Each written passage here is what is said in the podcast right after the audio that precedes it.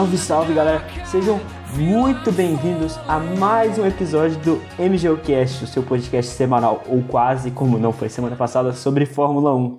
Já esclarecendo por que não teve episódio semana passada sobre o GP de Sakir, que foi uma corrida maravilhosa, vencida por Sérgio Checo Pérez, com segundo lugar de Esteban Ocon e terceiro lugar de Lance Stroll. Por que não teve episódio? Porque o meu PC explodiu, decidiu estourar, decidiu. Tudo deu errado semana passada e meu PC explodiu, então não teve episódio. Então já peço desculpa de antemão, a gente até vai comentar algumas coisas sobre essa corrida hoje. Mas acompanhado de mim está meu queridíssimo e habitual host, meu amigo Pedro Miranda. Pedro, por favor, faça as honras. Pessoal, sejam bem-vindos a mais um episódio que a gente promete não vai ser tão chato quanto o GP de Abu Dhabi. Exatamente, cara, tipo, eu odeio falar que uma corrida é chata, mas vamos dizer, essa corrida não foi um clássico, com certeza. Mas enfim, agora passando para as pautas do dia, galera. Nossa, muito tempo que eu não falava isso. Como a gente já tinha noticiado lá no episódio de GP do Bahrein, Lewis Hamilton estava com corona. Como vocês já sabem, George Russell foi assumir o lugar dele, fez uma corrida ótima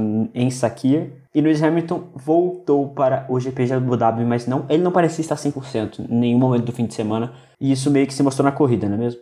Ele teve dificuldade em acompanhar, até mesmo o próprio Bottas acabou ficando a corrida inteira em volta de 3 segundos atrás do companheiro de equipe dele, também nos treinos e na classificação não conseguiu corresponder muito bem. É, vale dizer que a gente não sabe se foi um fim de semana muito bom do Bottas ou do tipo, porque a gente viu ele quase fazendo pole e foi superado só por um fim de semana ainda mais fenomenal do Max. Mas isso é papo para depois. Vamos falar agora do Mick Schumacher, que foi finalmente confirmado na Haas para o ano de 2021. Exato, isso inclusive era a pauta pro GP de Sakir. A pauta que a gente tá usando é um híbrido que eu fiz da do GP de Sakir com a de Abu Dhabi. Mas ele já foi anunciado há algum tempo. É, Mick Schumacher, vencedor da Fórmula 2. Então, assim, piloto muito talentoso, parece que vem com uma mentalidade muito boa pra Fórmula 1, ao contrário de certos pilotos que a gente também vai comentar. Ao contrário, vamos já dar os nomes mesmo, ao contrário do Nikita Mazepin, seu companheiro de equipe até por enquanto. A Haas rasgando elogios pra ele, então vai ser uma grande edição. Seria muito legal se o Michael Schumacher tivesse bem pra ver o filho no paddock, a gente vê o pai e o filho no paddock, mas infelizmente isso não está acontecendo, a gente ainda não sabe quais são as condições do Schumacher exatamente, porque a família gosta de manter para si, então, né, a gente tem que respeitar essa decisão, mas que legal ter o nome Schumacher de volta na Fórmula 1 com capacete verde belíssimo, belíssimo. E vale falar que o segundo lugar da Fórmula 2 também tem vaga confirmada na Fórmula 1 para o ano que vem. Porém, é como piloto de testes. Hoje a Ferrari confirmou que o Callum Aylott vai ser o piloto de testes deles para 2021. Vamos confessar que a gente esperava um pouco mais, talvez uma vaga em uma equipe menor, mas só dele estar sendo cotado como piloto para os futuros anos da Ferrari já é algo muito legal de se ver. Exato, e vendo, e principalmente a gente fica chateado porque vendo o companheiro de equipe do Schumacher, que é o Nikita Mazepin, a gente fica chateado porque o Callum Aylott é um piloto muito bom, já se mostrou um grande talento, é, um, é uma pessoa muito boa também, então, assim, a gente gostaria de ver o, Mi, o Mick e o Callum Aylott juntos na Haas, não o Mick e o Nikita Mazepin. A gente tá falando tanto dele, vamos passar para ele. Nessa semana, na semana, inclusive eu acho que foi na semana anterior, não sei. É, foi na semana antes de Abu Dhabi, né, Miranda? Uhum. Na semana anterior, antes de Abu Dhabi, aconteceu algo bizarro, bizarro com o futuro piloto da Haas. Nikita Mazepin, que já não era conhecido por ser uma pessoa excelente, de caráter excelente, já fez declarações homofóbicas, já deu feliz aniversário pro Corona, entre outras pérolas. Enfim, ele em seu Instagram pessoal gravou uns stories numa Lamborghini de um amigo, ele no banco do carona. E do nada ele vira para trás e tem uma, uma menina lá e ele começa a assediar a menina, passar a mão na menina. Esse caso está sendo avaliado pela Haas. É, medidas internas deverão ser tomadas, a gente espera que sejam medidas pesadas, porque ninguém tolera assédio e o que o cara fez foi, assim, inaceitável, sabe? Nem com milhões de dólares do pai dele dá pra Haas passar um pano. Exato. Além disso, vale destacar as atitudes dele dentro da pista. O Mazepin ele já tem 11 pontos na carteira da FIA. Caso ele tomasse mais um nas últimas corridas da temporada, ele seria suspenso. E com mais destaque para o incidente de entre ele e nosso querido Felipe Drogovic. O Mazepin ficou fechando ele sob de maneiras inacreditáveis no, no, penúltimo GP da temporada da Fórmula 2 e foi justamente punido por isso, acabando perdendo posição e dando um pódio, felizmente, e justo para o nosso querido Drogovic. Cara, e pior que nem só com o Drogovic foi, foi com o Drogovic e com o Tsunoda, que ele fez manobras assassinas e criminosas. Então, é, esse cara que a gente vai ter na Fórmula 1. Aí a gente vê que não, que muita coisa não importa na Fórmula 1, mas uma coisa sim importa para definir assentos, que é o dinheiro. E falando de dinheiro, vamos falar de outro cara que tem muito dinheiro. Lawrence Stroll. Como vocês sabem, ano que vem a Racing Point vira Aston Martin e Há conversas no paddock, a Gazeta dello Sport noticiou que Aston Martin estaria de, conversando, estaria negociando com ninguém mais, ninguém menos que Adrian Newey para fazer uma suposta parceria nos próximos anos. Para quem não sabe, Adrian Newey é o atual engenheiro-chefe da Red Bull. É, eu acho que ele é engenheiro-chefe total, não, não é só aerodinamicista. Mas basicamente o cara que trouxe sucesso para Williams nos anos 90, McLaren nos anos 90 e Red Bull nos anos 2010. Então, assim, não é pouca coisa, o cara sabe o que tá fazendo e se fosse para Aston Martin,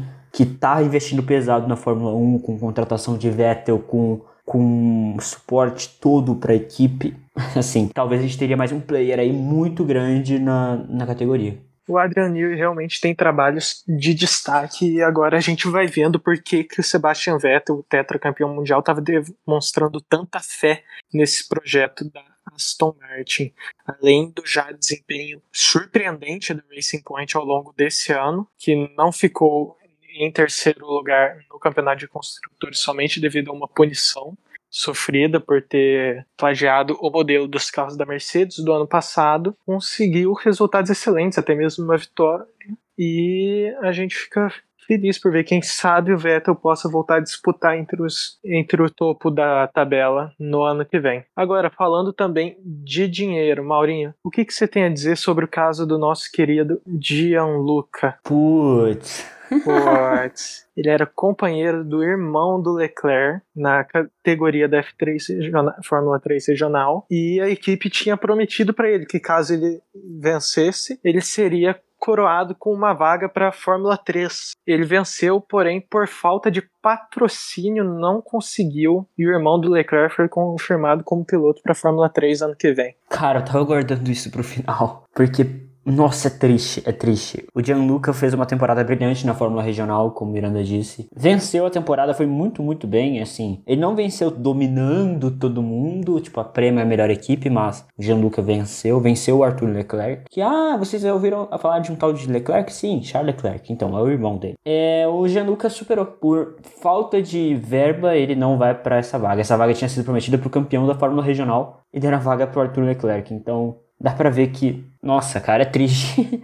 Não tem como que definir. O pessoal da comunidade Fórmula 1 brasileira tá fazendo campanhas para que achar algum patrocinador para ele, isso inclusive é muito nobre. É, fizeram apresentações de slide, fizeram um monte de coisas, isso é muito nobre. Tomara que dê resultado porque a gente quer ver o, o Gianluca que é um dos grandes talentos brasileiros na Fórmula 3 ano que vem. Não vai ser pela Prêmio, ele já confirmou que não estará na Prema ano que vem, então em nenhuma categoria, nenhuma equipe da Prêmio, em nenhuma categoria.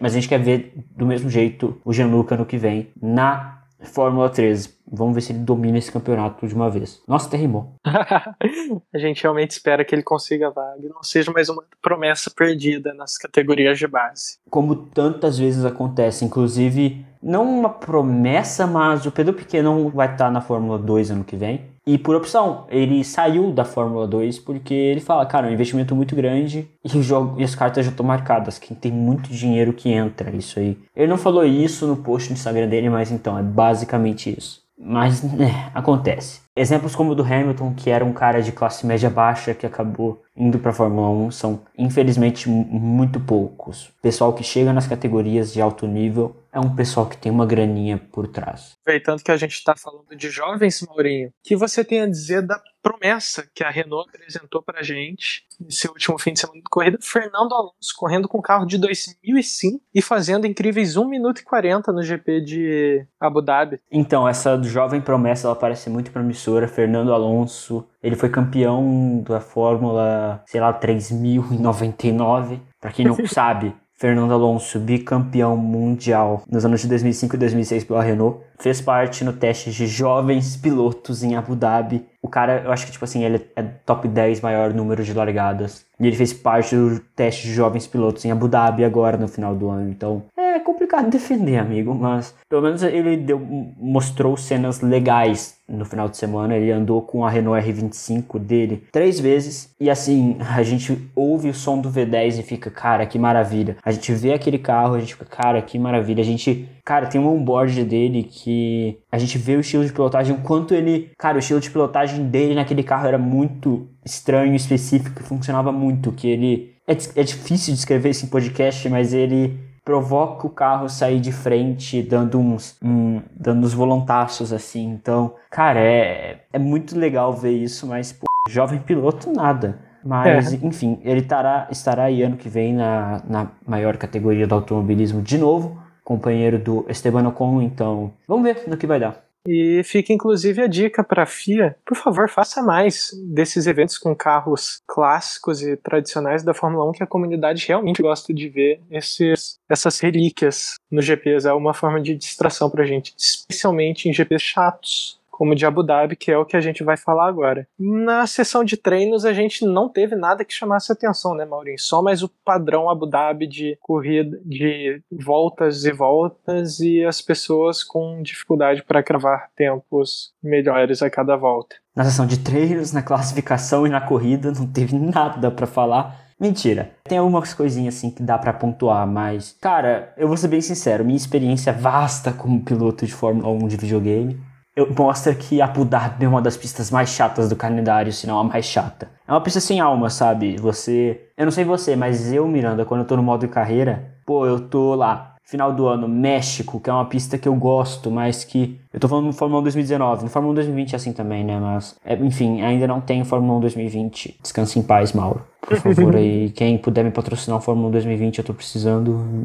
Presente de Natal, galera. Quem puder me dar um presente de Natal, Fórmula 1 2020, nossa, eu vou ficar muito feliz. Vai ser, vai ser muito gratificante, mas, enfim, voltando. Cara, México, que é uma pista legal, que inclusive às vezes eu me dou mal lá, mas enfim, é uma pista legal. Aí chega Estados Unidos, uma pista maneira, muito pista maneira, maneira mesmo. Aí chega Interlagos que não precisa falar nada, cara. O nosso queridíssimo cartódromo, o que alguns pessoas chamam de cartódromo. E a gente fica com a sensação que a temporada devia acabar ali. Exato. Na real, de fato a temporada acaba ali. Aí chega um fim de feira que é Abu Dhabi, que é uma pista projetada, parece, para não dar corridas boas e para não ter alma. O tio que é, um, é o projetista dessa pista Inclusive, vale um explicando sobre o Tilke e sobre tudo que ele fez na Fórmula 1. Que quando a gente vê no overall, não é muita cagada. Tipo, ele tem bastante pista legal. Ele tem Estados Unidos é dele, a repaginada do México é dele, Bahrein, todos os traçados do Bahrein, como a gente viu no GP de Sakira, aquele traçado externo é muito legal. Uhum. Mas tem algumas pistas dele que não tem alma. Sochi não tem alma e Abu Dhabi não tem alma. Aí vem algumas pessoas falarem: ah, mas você tá falando isso porque não é uma pista antiga. Porque se fosse, sei lá, se fosse. Mônaco.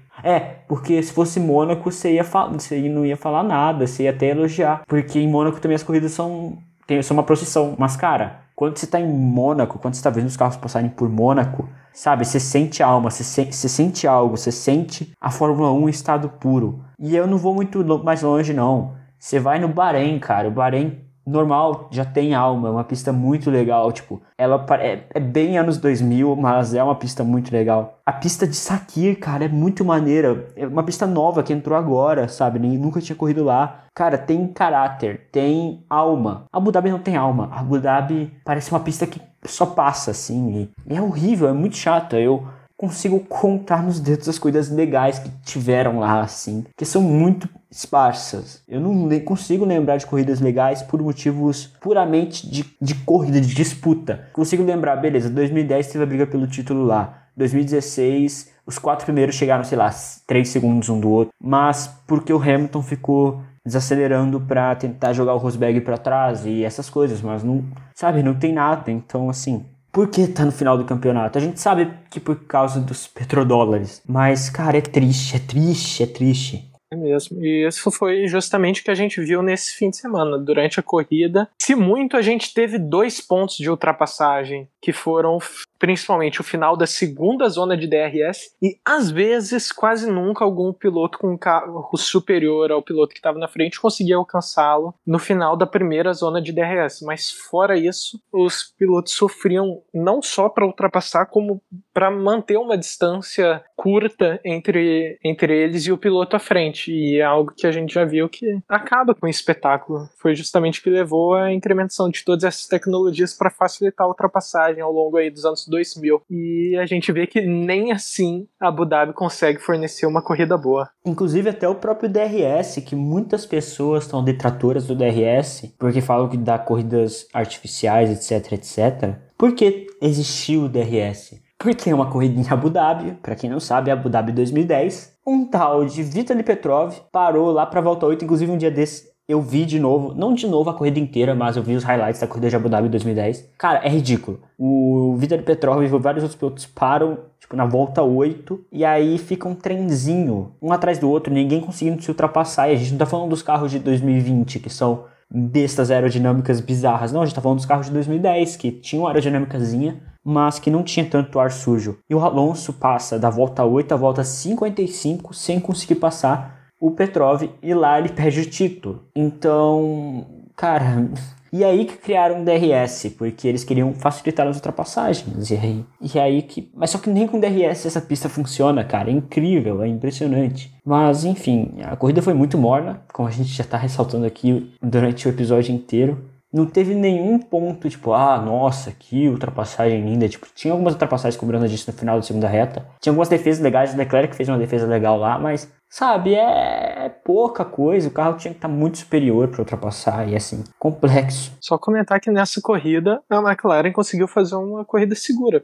É, a Racing Point, que era sua, sua principal concorrente para conseguir a pos terceira posição no campeonato de pilotos. O Sérgio Pérez, que era, vinha fazer sua última corrida pela equipe, sofreu com problemas no carro e teve que abandonar. E o Stroll fez uma corrida que lembra a gente os motivos dele ser tão zoado no meio da Fórmula 1. A gente sabe que o Stroll tem alguns lampejos de habilidade, mas no geral vamos concordar que é isso que ele anda oferecendo pra gente. Corridas como a de Abu Dhabi, que ele passou o tempo todo buscando ultrapassagens e errando, errando e errando. É, o Lance não fez realmente uma corrida legal, muito positiva. O Pérez estava tentando alguma coisa, ele já tinha estava largando lá de trás por mudança de componente no carro, mas o que aconteceu? O motor dele simplesmente explodiu. Isso acabou ajudando muito a McLaren e a Renault, apesar da Renault não ter tomado vantagem em relação a isso. Porque indo para essa última corrida a gente tinha uma batalha muito legal pelo terceiro lugar, que era a Racing Point, depois 10 pontos atrás da McLaren, depois poucos pontos atrás da Renault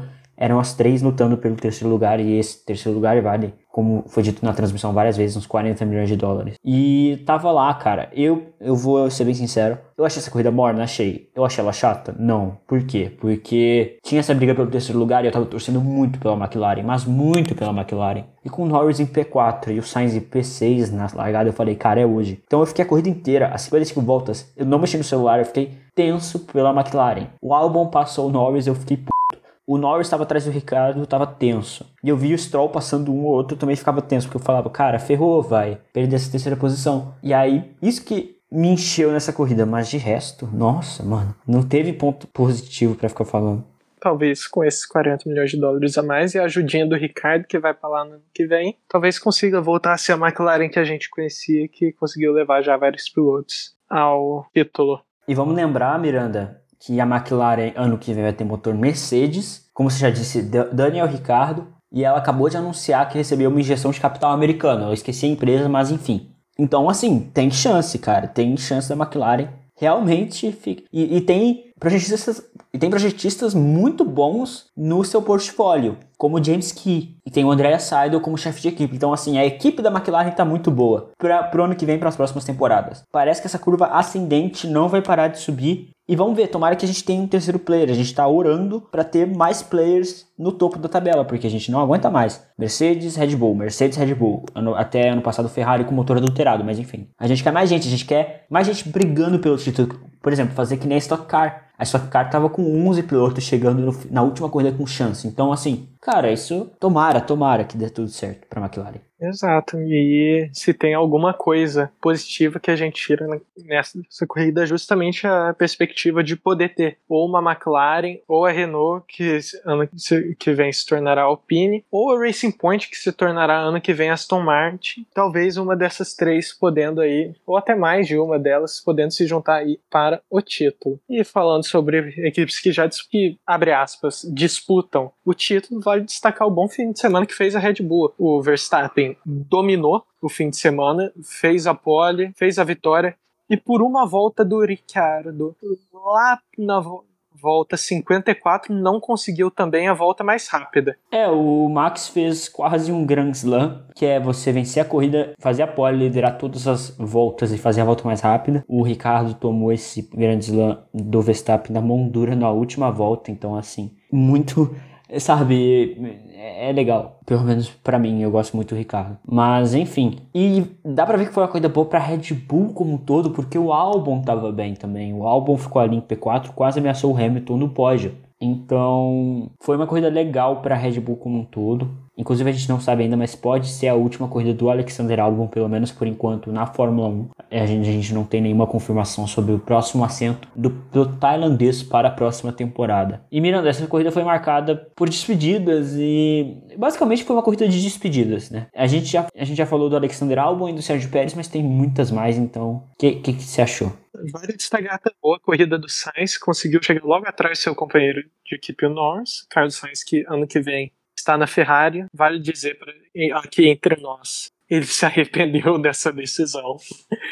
Muito provavelmente, Carlos Sainz, apesar de toda a grandeza da equipe Ferrari, a gente acha que ele se arrependeu da decisão. Foi também o próprio, a última equipe do Vettel na Ferrari, uma parceria que foi marcada por diversas e diversas vitórias e também derrotas decepcionantes e erros de ambos os lados. Em 2018, erro maior parte do Vettel, em 2017, maior parte do Ferrari, e uma decepção que ambos esperavam conquistar algum campeonato, algum título nessa, parte, nessa parceria. É, e aí falando de mais despedidas, Ricardo, última corrida da Renault, como a gente já disse, vai para a McLaren ano que vem. Kvyat, última corrida na AlphaTauri e possivelmente última corrida na Fórmula 1, porque não nada confirmado ainda, porém tudo indica que quem irá assumir a posição do Kvyat, o assento do Kvyat será o, o Yuki Tsunoda, que fez uma temporada muito legal com que fez uma temporada muito legal na Fórmula 2. Então, e, e também a última corrida do Kevin Magnussen na Fórmula 1. Era para ser a última corrida do Grosjean também, mas a última corrida dele infelizmente foi lá no Bahrein.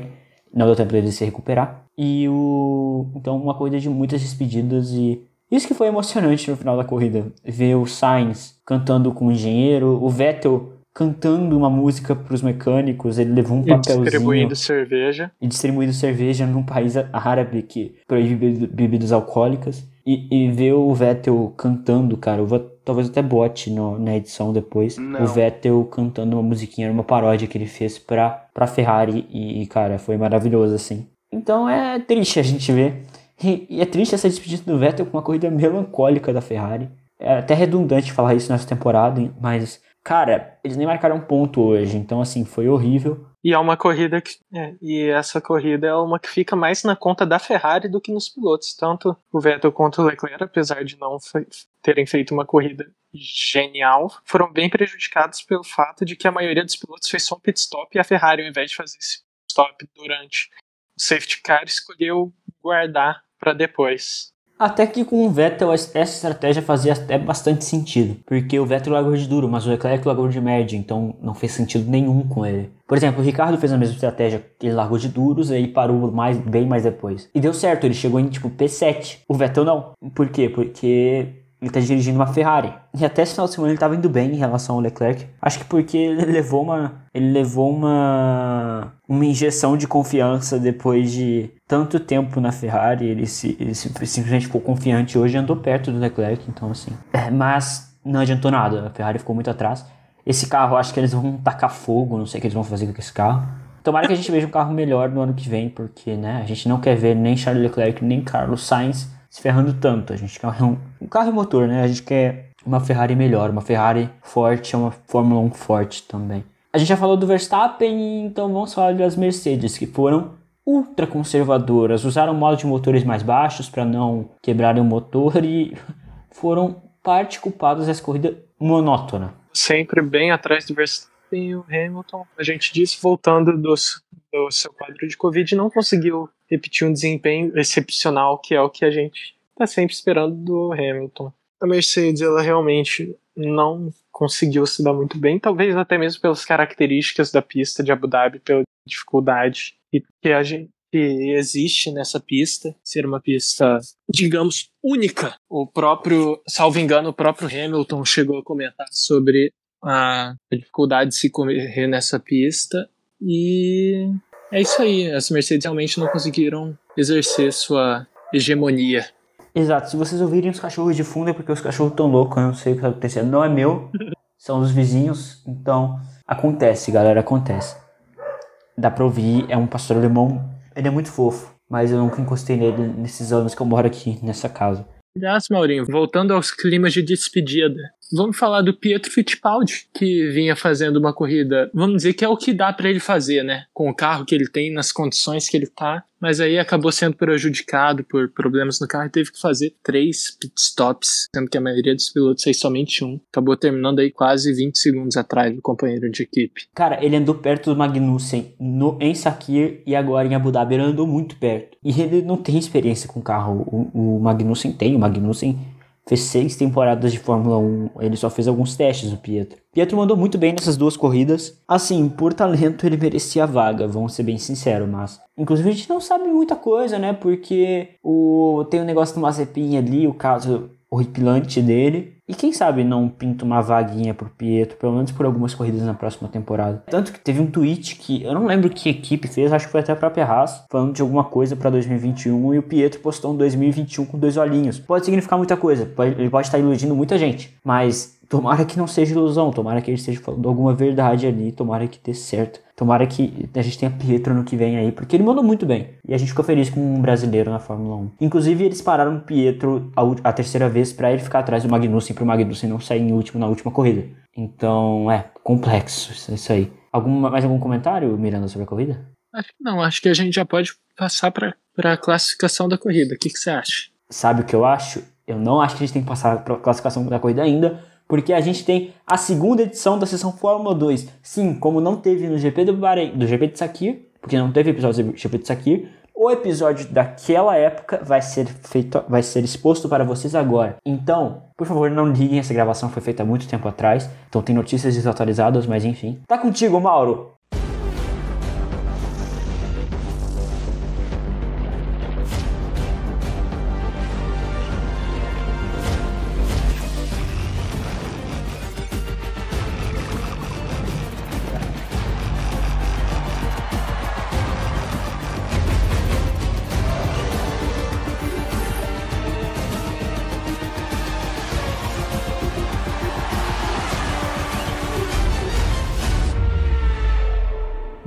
Obrigado, Mauro, pelo tempo. Sejam muito bem-vindos a mais uma sessão Fórmula 2 aqui no MGUcast. Infelizmente, a última sessão Fórmula 2 do ano. Eu sou o Mauro Carvalho e hoje eu estarei aqui sozinho para fazer essa edição Fórmula 2, infelizmente. Essa sessão Fórmula 2 vai ser marcada principalmente pelo, pelo título. O título foi até a Sprint Race da última etapa, o GP de Sakir, como na Fórmula 1 aconteceu no anel externo também, e foram provas bem interessantes, marcadas por muitas disputas e muitas ultrapassagens. Passando agora para a Feature Race, Yuki Tsunoda saiu da pole e venceu a corrida. Em segundo lugar chegou Guan Yu Zhou, em terceiro Felipe Drogovic. Felipe Drogovic, que fez uma prova muito boa, teve muita chance de vitória, principalmente no final, porque ele conseguiu manter os pneus mais vivos até o final. Porém, o que aconteceu? A, a disputa ali estava entre Tsunoda, o Zhou, o Drogovic e o Mazepin. O Mazepin estava muito tempo na liderança e ele, nas defesas dele, ele foi muito agressivo. E a gente normalmente valoriza pilotos que são agressivos, porque é legal de se ver. Porém, o que o Mazepin fez chegou num nível extremamente até criminoso, para dizer a verdade. E acabou que, que o Mazepin chegou na pista em terceiro lugar, subiu ao pódio, porém, depois os fiscais deram uma, pena, uma penalização para o piloto de 5 segundos, de 10 segundos. Portanto, ele perdeu a terceira posição, caiu para nono lugar e foram duas punições de 5 segundos, por duas fechadas diferentes, uma do Drogovic e uma no Tsunoda. Então ficou Tsunoda em primeiro, Zhou em segundo, Drogovic em terceiro e depois vieram Ayrton Schumacher, os, os dois estavam disputando pelo título. O ponto mais negativo dessa corrida foi o próprio Mazepin, que mostrou que vai dar trabalho na Fórmula 1, mas não do jeito bom, e sim de um jeito negativo, porque ele é um cara que passa muito dos limites no, quando o quesito é defesa e ataque. Ele chega até em momentos a ser antidesportivo, portanto, é, é difícil, cara, ver um cara desse na Fórmula 1 enquanto por exemplo, na própria Haas, o Pietro Fittipaldi está fazendo um ótimo trabalho nas corridas que ele está pegando o lugar do Romain Grosjean por conta do acidente. Então, é complicado, mas enfim, ano que vem a gente vai ver o Nikita Mazepin na Fórmula 1 e vamos esperar mais dessa, mais defesas dessas lá na categoria máxima do automobilismo também. E agora passando para a Sprint Race, que foi uma prova também muito animada, as duas provas muito legais, sem muitos acidentes, sem muitos entreveros, mas com muita, muita ação na pista. Ela foi vencida por Gian Daruvula, o piloto indiano, conseguiu sua primeira vitória na categoria. No finalzinho do ano, a gente não via uma grande pilotagem do Gian Daruvula, ao contrário do que ele tinha feito na Fórmula 3, porém, porém em Sakira as Carlins estavam voando, porque Tsunoda, que conseguiu a primeira vitória, a, a, a, vitória na feature, na sprint conseguiu o segundo lugar, garantindo uma dobradinha da Carlin, um grande final de semana da equipe que nesse ano tem a pintura da Red Bull. Em terceiro lugar, um piloto que vai testar pela Carlin nos testes de pós-temporada, Dan Tickton, também fez uma boa temporada, uma temporada sólida, o piloto que é muito polêmico por coisas que ele fez nas outras categorias de base anteriores à Fórmula 2, Inclusive foi do programa da Red Bull, agora está no programa da Williams. Porém, é, é complicado falar do Dom Tickton, mas ele fez uma boa corrida na sprint. Ficou bastante tempo ali lutando pela liderança e acabou chegando em terceiro lugar. A sprint foi caracterizada pela luta pelo título, que foi até a última prova é, na, na feature. Não houve diferença de pontuação, o Wilot não conseguiu tirar pontos do Schumacher suficientes. Portanto, eles foram com gap de 14 pontos para a Feature Race. Então o Aylot precisava vencer.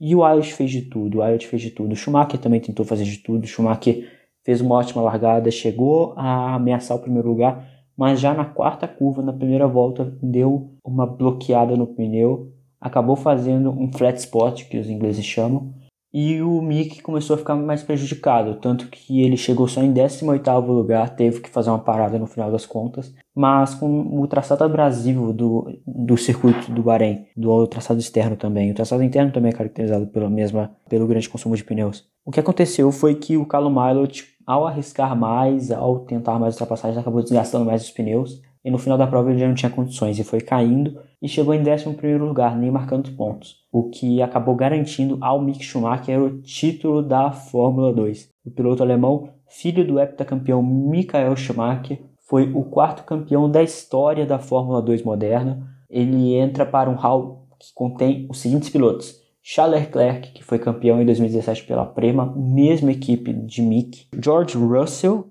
Nick De Vries, que está fazendo umas gran grandes temporadas na Fórmula E, e agora Mick Schumacher. O Mick já tem confirmada a vaga na equipe Haas para 2021. Vai ser um, muito interessante ver um Schumacher de novo na Fórmula 1, principalmente sendo o filho do heptacampeão.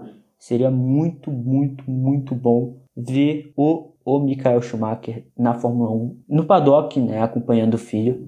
Porém, isso infelizmente não vai acontecer porque a gente sabe da situação que o Mick Schumacher está. Em segundo lugar ficou o Carlo Mailot, o, Mick Schumacher ficou com 215 pontos no final das contas e o Wilot com 201. O Carlo Mailot também fez uma temporada extremamente sólida, porém não parece ter assento garantido nem na Fórmula 2. Ele vai lutar para continuar na Fórmula 2, mas não parece ter um assento garantido. E já não vai correr na Fórmula 1. As vagas para ele estão fechadas. Terceiro lugar, Yuki Tsunoda. Esse sim tem muita chance de ir para a Fórmula 1. Foi Rookie of the Year, recebeu o prêmio de novato do ano, um prêmio que inclusive é chamado de Antoine Hubert. E o Tsunoda ele fez uma ótima temporada para o novato. Ele fez corridas maravilhosas. Ele era para ter vencido já na na Estíria, mas acabou que teve alguns problemas ali não conseguiu vencer. Porém, fez uma temporada muito, muito boa, merece essa terceira posição e está sendo muito vinculado ao assento na AlphaTauri. E já que parece que o álbum não vai ser rebaixado para a Red Bull, não vai ser rebaixado da Red Bull para a AlphaTauri, ou ele continua com o assento da Red Bull, ou ele vai para a reserva da Red Bull, ou ele nem vai para a AlphaTauri, ao contrário do que aconteceu com Pierre Gasly. Essa vaga quase com certeza vai para o Tsunoda, ele merece muito essa vaga, vai ser muito interessante ver o pequeno japonês, o Tsunoda tem só 1,58m, na Fórmula 1. Em quarto lugar, nós temos Robert Schwartzman, outro russo que um russo que fez uma ótima temporada de estreia, outro novato que vai já foi confirmado para Prema na temporada que vem, mais uma temporada na Prema e é um dos grandes grandes candidatos para o título. A outra vaga na Prema vai ficar com Oscar Piastri, campeão da Fórmula 3 pela própria equipe Prema. Em quinto lugar temos Nikita Mazepin que subirá para a Fórmula 1 na equipe Haas. A gente já falou bastante dele nesse episódio aqui. Em nono lugar vem Felipe Drogovic com 121 pontos. O piloto brasileiro fez uma ótima temporada pela MP. E na data que eu estou gravando este áudio, na segunda-feira, Felipe Drogovic foi confirmado como piloto da UNI Virtuose para a temporada que vem, temporada de 2021. Para quem não sabe, a UNI é a equipe que deu o segundo lugar para Callum Islet. Então Felipe Drogovic aí vem forte para a temporada que vem, será um dos grandes candidatos ao título, junto com Robert Schwartzman, junto com Oscar Piastri, junto com Guan Yu que será o seu companheiro de equipe no ano que vem na UNI. E vem forte aí o piloto brasileiro para levar esse título para casa. Em vigésimo, nós vemos Pedro Piquet, que já foi confirmado que não estará mais na Charros nem na Fórmula 2 na temporada de 2021. E em 24 lugar, o único piloto a correr a temporada inteira que não marcou pontos, Guilherme Samaia, que tem sido muito vinculado a um assento na equipe Charrus, justamente o assento de Pedro Piquet. Então, galera, muito obrigado por acompanhar mais uma sessão Fórmula 2. Eu espero que vocês tenham gostado, deem o seu feedback para nós e se preparem porque ano que vem a Fórmula 2 vai ser extremamente diferente. As categorias de base vão funcionar de maneiras diferentes, então poderemos fazer uma cobertura muito melhor não só da Fórmula 2, bem como da Fórmula 3 e da W Series, que passará a ser uma categoria de base da Fórmula 1. Então, galera, muito obrigado e até a próxima. Tá contigo aí, Mauro.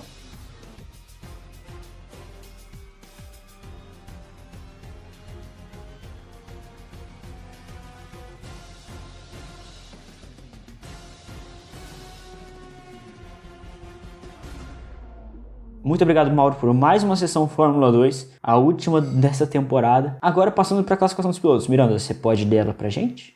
Não era a classificação da corrida, Maurinho? Isso, classificação da corrida. Eu, li, eu falei errado. é isso aí que eu queria dizer. É isso. Fala, fala aí, essa classificação aí. Essa, isso. Em primeiríssimo, com fim de semana quase impecável, Max Verstappen com a pole a corrida nas suas mãos. Em segundo lugar, Valtteri Bottas. Em terceiro, seu companheiro de Mercedes, Lewis Hamilton. Em quarto, vamos confessar que uma surpresa. Alex Albon, apesar dos desempenhos não muito constantes, conseguiu conquistar o quarto lugar nessa corrida. Cara, uma coisa que. Desculpa te interromper, eu não gosto de fazer isso né, nessa classificação, mas uma coisa que o álbum tem, cara, que a gente reparou só agora, que pelo menos eu reparei nisso, e falam isso há muito tempo na Red Bull, em ar limpo o ritmo dele é bom, o ritmo dele é muito bom. Mas o problema é que ele sempre tá no ar sujo, por causa da classificação horrível dele todas as vezes. Então, assim, o problema do álbum nessa temporada foi ele, as foram as classificações dele que deixaram ele muito atrás no grid, então ele não conseguia remar o suficiente. Mas em ritmo de corrida pura, ele não é muito ruim, não, cara. Então, assim, eu quero o Pérez na Red Bull. Já dou minha torcida aqui. Porque eu acho mais justo, inclusive. Mas, se for o Albon, se ele fizer classificações melhores, fechou, cara. Ele, ele não é ruim. Continua, Miranda. Então, galera, esse é o Mauro, versão editor de madrugada falando. E o que aconteceu? A partir desse ponto, o áudio do Miranda dá umas travadas. E nessa hora, não deu pra ver o que ele falou na classificação. Então, eu vou falar pra vocês. Em quinto lugar temos Nando Norris, em sexto Carlos Sainz, em sétimo Daniel Ricciardo com a volta mais rápida, em oitavo Pierre Gasly, em nono Esteban Ocon, em décimo Lance Stroll, em décimo primeiro Daniel Kvyat, em décimo segundo Kimi Raikkonen, em décimo terceiro Charles Leclerc, em décimo quarto Sebastian Vettel. E a partir desse ponto já dá pra ouvir certinho. Valeu, obrigado pela compreensão. Ferrari, Leclerc e Vettel. Querido piloto George Russell, em 16 Giovinazzi, em 17 Latifi e, nos dois últimos lugares nós temos as duas taças da Haas, em 18 Magnussen, em 19 Sérgio Checo Pérez.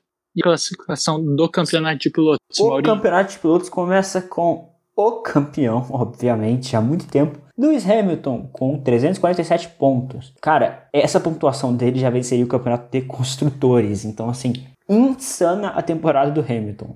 É, Isso é até redundante falar, mas enfim, cara, muito insano. Em segundo lugar, Valtteri Bottas com 223, nossa senhora. Em terceiro lugar, Max Verstappen com 214. Em quarto lugar, conseguindo manter o quarto lugar, apesar do abandono, Sérgio Pérez. Nada mais justo para o piloto que pode estar partindo para sua última temporada na categoria. Em quinto lugar, Daniel Ricciardo com 119. Em sexto lugar, Carlos Sainz com 105. Os mesmos 105 de Alexander Albon, que é o sétimo lugar. Em oitavo lugar, Charles Leclerc com 98. Em nono lugar, Lando Norris com 97. Ele, só, ele tá pouquíssimos pontos atrás do companheiro de equipe dele. Isso mostra a consistência da dupla da McLaren. A gente vai sentir falta do Carlando. Essa dupla incrível. Vai, vai ser triste ver eles em equipes separadas a partir do ano que vem. Em décimo, Pierre Gasly. Em décimo primeiro, Lance Stroll com os mesmos pontos de Pierre Gasly. Os dois têm 75. Em décimo segundo, Esteban Ocon com 62. Em décimo terceiro, Sebastian Vettel com 33. Em décimo quarto, Daniel Kvyat terminando a temporada com os mesmos pontos do seu número no, no seu número no carro, que é o número 26. Em 15 lugar, é o nosso piloto reserva favorito mais, porque assim, é, tem tantos pilotos reservas legais, acho que não é mais o favorito não. Em 15 lugar, o primeiro piloto reserva, primeiro piloto substituto, Nico Huckenberg com 10 pontos. Em 16 lugar, Kimi Raikkonen com 4. Em 17, Antônio Giovinazzi com 4. Em 18, George Russell com 3 pontos marcados. Esses 3 pontos foram marcados de Mercedes lá em Sakir. Em 19, Romain Grosjean. Em 20, Kevin Magnussen. Romain Grosjean tem 2 pontos, Kevin Magnussen 1 ponto. Em 21 do campeonato de 20 carros, Nicola Latifi. Em 22 do campeonato de 20 carros, Jack Aitken, que foi o substituto do Russell lá na Williams no GP de Sakir. Um piloto muito competente também. Seria legal ver ele na Fórmula 1. Em 21 do, de um campeonato de 20 carros, Pietro Fittipaldi. Os três últimos com nenhum ponto marcado. E Miranda, fale aí do campeonato de construtores. Vou falar do campeonato de construtores então. Em primeiríssima, isolado, com quase o dobro da pontuação do segundo colocado, nós temos a já campeã há muito tempo, Mercedes, seguida da Red Bull com 274 pontos. Em terceiro lugar, nós temos a McLaren com 202, que conseguiu esse terceiro lugar nessa corrida. Em quarto, nós temos a Racing Point, que sofreu uma punição de 15 pontos lá no início do ano. Em quinto, nós temos a Renault ali perto também com 181. Em sexto, nós temos a Ferrari, nem perto dos de frente e nem perto dos de trás, com 131 pontos. Em sétimo, nós temos a AlphaTauri com 107. E lá atrás nós temos a Alfa Romeo com 8 pontos, Haas com 3 pontos e a Williams sem ponto nenhum. E é isso aí, galera. Acabou. Miranda, bate bola, jogo rápido. Miranda, bate bola, jogo Diga, rápido. diga. Nesse campeonato de construtores, qual a equipe que mais te surpreendeu e qual a equipe que te mais te decepcionou? Olha, a de- falar a decepção primeiro, porque essa é óbvia. Acho que se você perguntar para qualquer um que acompanha a Fórmula 1, ele vai dizer que a maior decepção foi, de longe, a Ferrari, que é uma equipe que vinha brigando pelo título, vinha sendo a única a acompanhar a Mercedes, vinha sendo a equipe mais rápida de reta, com muita vantagem, e agora tá lá na sexta posição no, piloto, no pelotão. E divergindo da maioria das pessoas que diriam provavelmente uma Racing Point ou talvez até uma McLaren, uma Renault como a equipe que mais surpreendeu, eu vou dizer que a equipe que mais me surpreendeu nesse ano foi a AlphaTauri. Apesar de não ter conseguido resultados tão expressivos no campeonato de construtores, a AlphaTauri conseguiu uma vitória no GP de Monza. E sendo uma equipe, digamos, secundária, foi um desempenho excelente. Além disso, os pilotos se mostraram bem consistentes ao longo da temporada e é algo que deixa a gente bem feliz. E para você, Maurinho? Cara, eu acho justo, achei justa a escolha de você. Eu nem tinha lembrado da Ferrari, pra ser bem sincero. Eu tava pensando numa Haas, porque a Haas ela teve uma temporada muito boa em 2018, 2019 caiu. Achei que essa temporada ia, ela ia subir de novo, mas não subiu. Mas realmente, Ferrari foi a maior decepção do ano. E eu gostei da, da tua surpresa do ano. Achei justo, a AlphaTauri realmente merece esse prêmio. É uma equipe que não é destacada por estar sempre na, no topo do grid, mas para mim é, eu acho que uma, eu acho que isso, eu acho que essa equipe realmente se encaixa no conceito de surpresa. Eu ia escolher essa McLaren porque terceiro lugar é algo muito grande para a equipe. E ela não ficou muito atrás da Red Bull, não. A Red Bull ficou com 2,74, a McLaren com 2,02. Então, assim, não é muito atrás para um campeonato de construtores. Mas eu vou contigo, eu acompanho o relator AlphaTauri surpresa da temporada. Então, galera, fiquem bem, fiquem em casa, tá chegando a vacina. Seguinte, vocês têm que segurar um pouco mais, daqui a pouco a gente pode voltar a lamber corrimão. Segurança pode lamber chão, pode lamber mesário, mas daqui a pouco a gente pode voltar a lamber corrimão. E quem sabe até pode voltar a lamber farmacêutico. Quem sabe um sonho. Vamos ver aí. Quem sabe? Miranda aí, fala pra galera tuas redes sociais. Vocês podem me encontrar no Twitter, arroba Mairanda, underline Pedro, Mairanda com Y. E você, Maurinho, tá onde? Vocês podem me encontrar no Twitter, no arroba malcarvalho76. Vocês podem também me encontrar, e não é só me encontrar, encontrar o MGUcast no Instagram e no Twitter. O Twitter e o Instagram do MGUcast são arroba MGUcast, sem underline, sem nada.